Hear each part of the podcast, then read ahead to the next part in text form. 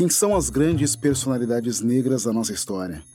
É para responder a essa pergunta que eu, Alessandro Garcia, criei esse podcast. I have a dream. Eles não gostam de negro. When you wonder. O grilo todo é a grana. Whatever necessary. But still like dust. And it's a corruption. Negro da semana.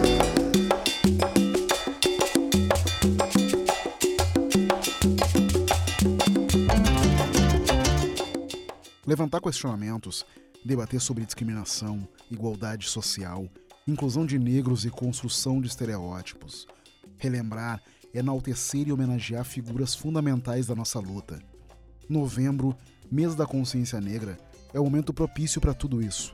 E é assim que a gente valoriza a nossa cultura. E é isso que eu aqui no Negro da Semana busco fazer.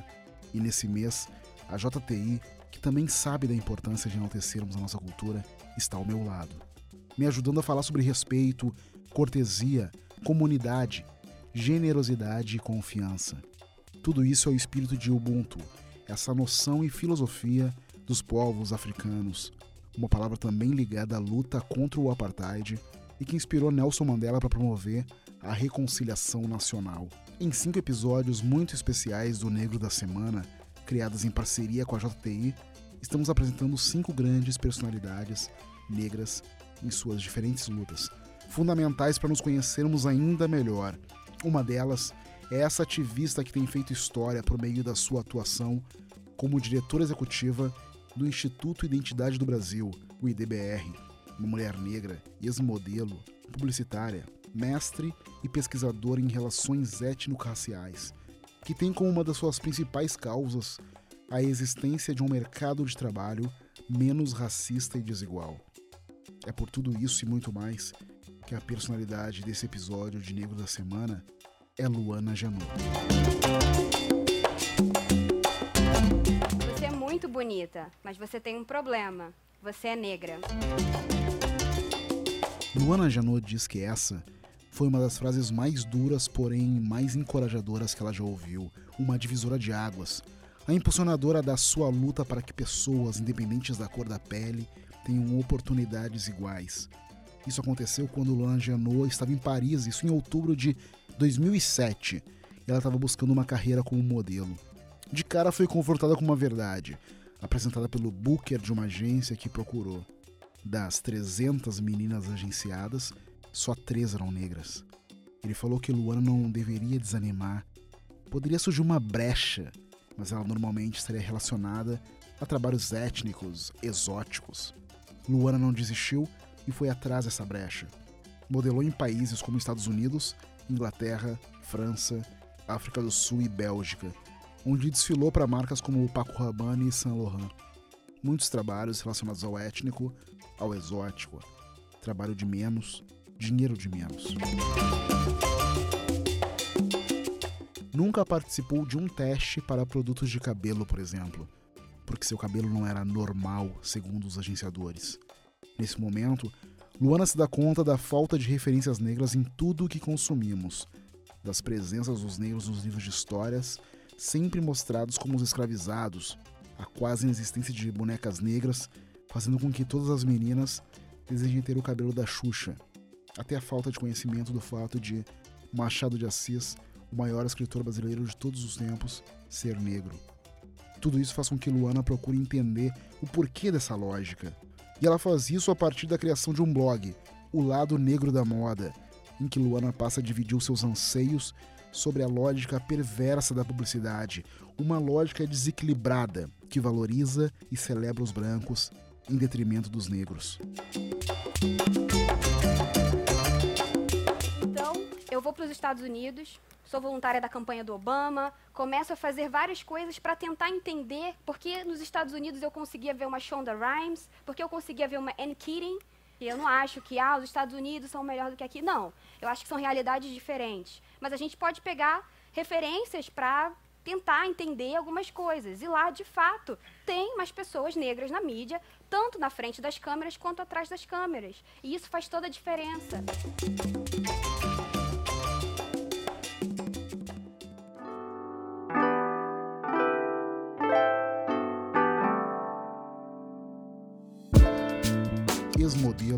Formada em publicidade, Luana Genô é uma ativista que tem como uma das principais causas a existência de um mercado de trabalho menos racista e desigual.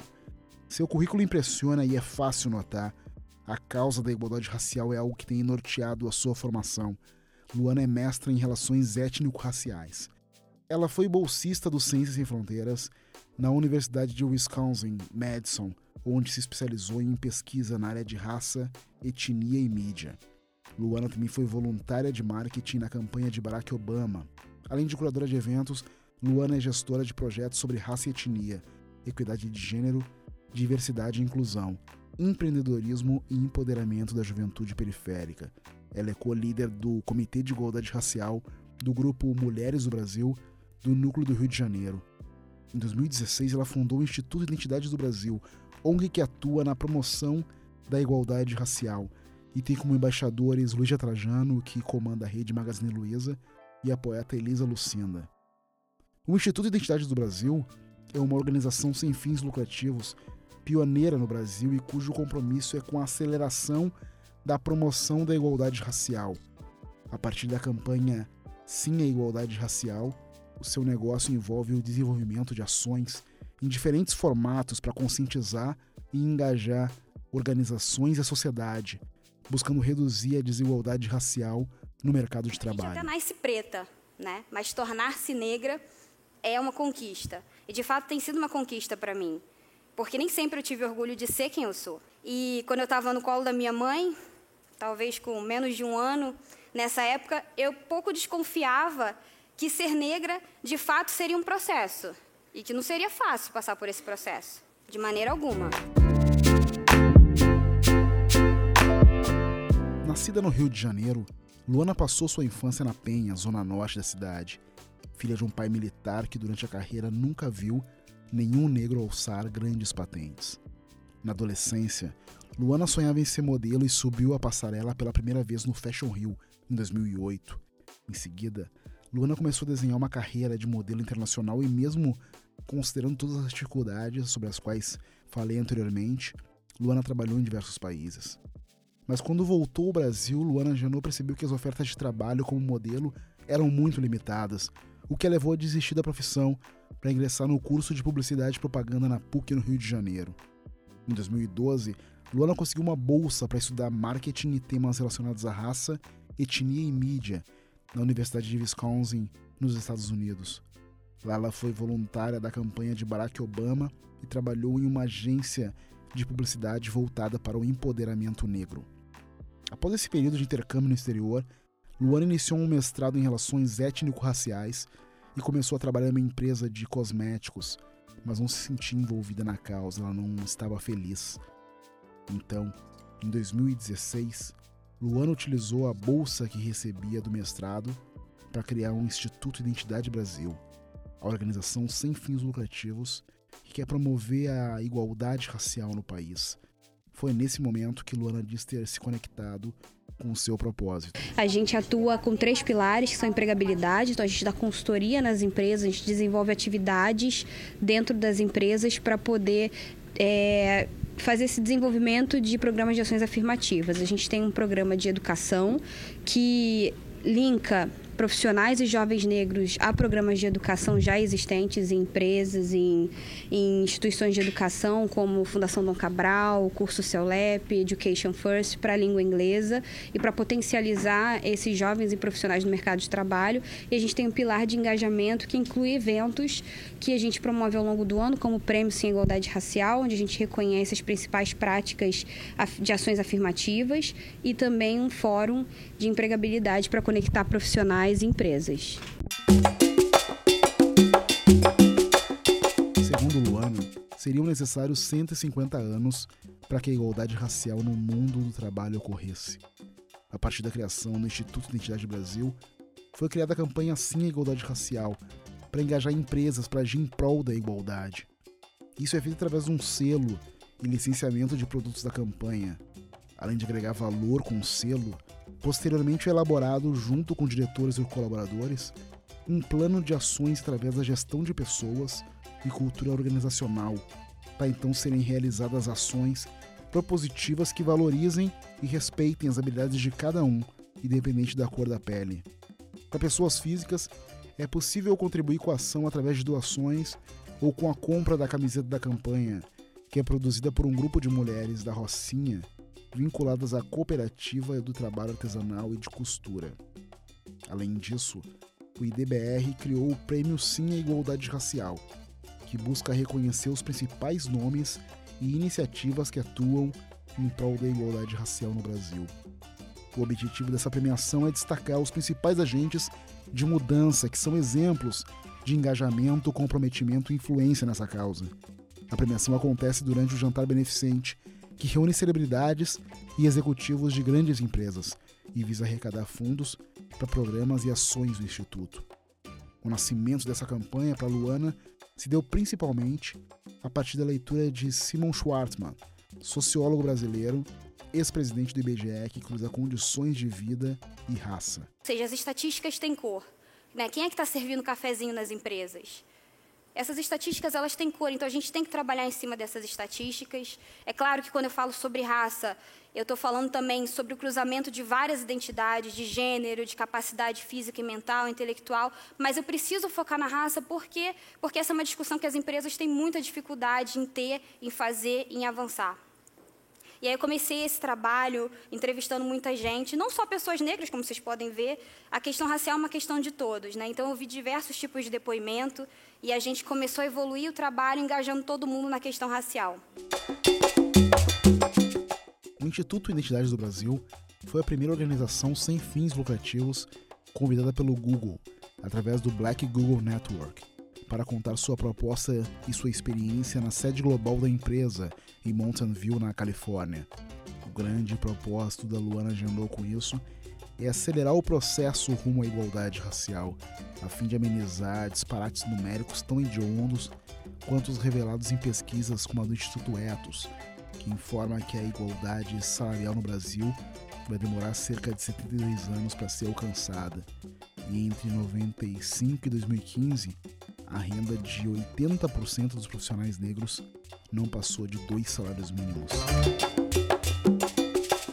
A pesquisa Características do Emprego Formal da Relação Anual de Informações Sociais 2014 aponta que quanto maior a capacitação, maior é a disparidade salarial. Entre os negros que entraram na universidade, o salário não passa de 80% do salário de brancos com a mesma formação. Por causa disso, Luana defende a adoção de cotas para negros nas empresas, assim como existem nas universidades. Ela diz não acreditar que naturalmente vamos chegar à igualdade. Reconhece ser uma exceção na sua ascensão profissional ao ter acesso à faculdade, ter uma bolsa para estudar fora. Mas ela também acredita que somente empregar pessoas negras não garante a igualdade, pois é preciso criar um ambiente que torne isso possível Nesse sentido, o IDBR tem um trabalho minucioso que envolve ações ligadas a três pilares: educação, empregabilidade e eventos, que estimulem a formação de um cenário diverso, a fim de trabalhar referências e o imaginário com jovens sobre perspectivas profissionais que eles podem ter. Então você tem uma grande massa para uma pequena proporção dentro das empresas que não está conseguindo ascender por diversos motivos, muitos ligados ao racismo institucional, ou seja, que é, desemboca na falta de representatividade, ou seja, eu não me vejo nesses cargos, logo também não consigo entendê-los como parte da minha trajetória, eu não tenho acesso a uma educação de qualidade, eu não tenho pessoas que me, me deem suporte para eu chegar lá. Então, a gente pretende, justamente através do instituto que eu faço parte, que é o Instituto de Identidade do Brasil, reverter essa equação através dessa sensibilização e conscientização para a população de maneira geral de que essa matemática está desigual demais para o nosso crescimento é, funcionar. Em 2019, Luana lançou o livro Sim à Igualdade Racial – Raça e Mercado de Trabalho, resultado da sua dissertação de mestrado em Relações Étnico-Raciais no Cefet, Rio de Janeiro. A publicação traz 16 depoimentos inéditos de pessoas de diferentes etnias e profissões, além das falas da própria autora, seus pais e CEOs de grandes empresas brasileiras, a quem aplica o conceito de raça em diferentes contextos. Entre os entrevistados estão o ator Bruno Gagliasso e a atriz Maria Gal, E a partir das suas trajetórias, Luana sinaliza a raça e o gênero como diferenciais competitivos. Sobre isso ela fala: são atores com a mesma faixa de idade, mas não com as mesmas oportunidades, sobretudo no recorte publicitário. A branquitude do Bruno dá a ele benefícios de conseguir mais papéis em campanhas. Já ter a pele preta como a de Maria Gal ainda é motivo de recusa. Para Luana, o grande desafio para enfrentar a desigualdade racial hoje é furar as bolhas, desnaturalizar o privilégio. Sobre furar as bolhas, Luana Genot conquistou uma grande façanha em 2019, o de ser a primeira colunista negra do caderno Ela, que é publicado há 65 anos no jornal O Globo. O nome da sua coluna, Denegrindo Ela. Luana Genot, no seu exercício de mostrar o quão naturalizado é o privilégio, fala o quanto é normal todo mundo ter um celular bom, poder fazer duas ou três viagens internacionais na vida. Mas é preciso que as pessoas se deem conta de que isso não é normal. É um privilégio, uma ação para poucos, muito poucos. Na sua estratégia de luta contra o racismo, Luana convoca aliados. Sobre isso ela diz: é preciso que pessoas brancas, do lugar de fala delas, levem a mensagem onde os negros não alcançam, não pela falta de potência, mas porque o racismo está enraizado na sociedade.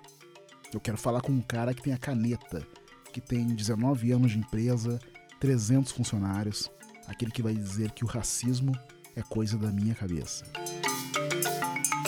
Para a gente poder romper com essa falta de representatividade, tem que ser intencional, tem que ser afirmativo e tem que direcionar vagas, especialmente na alta liderança, para profissionais negros.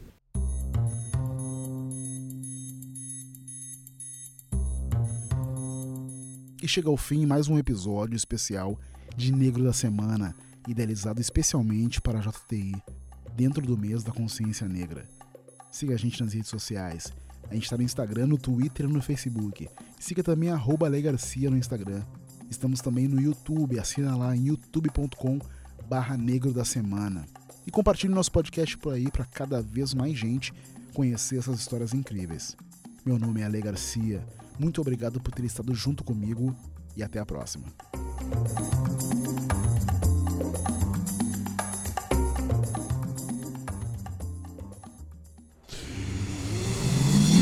Half-Death.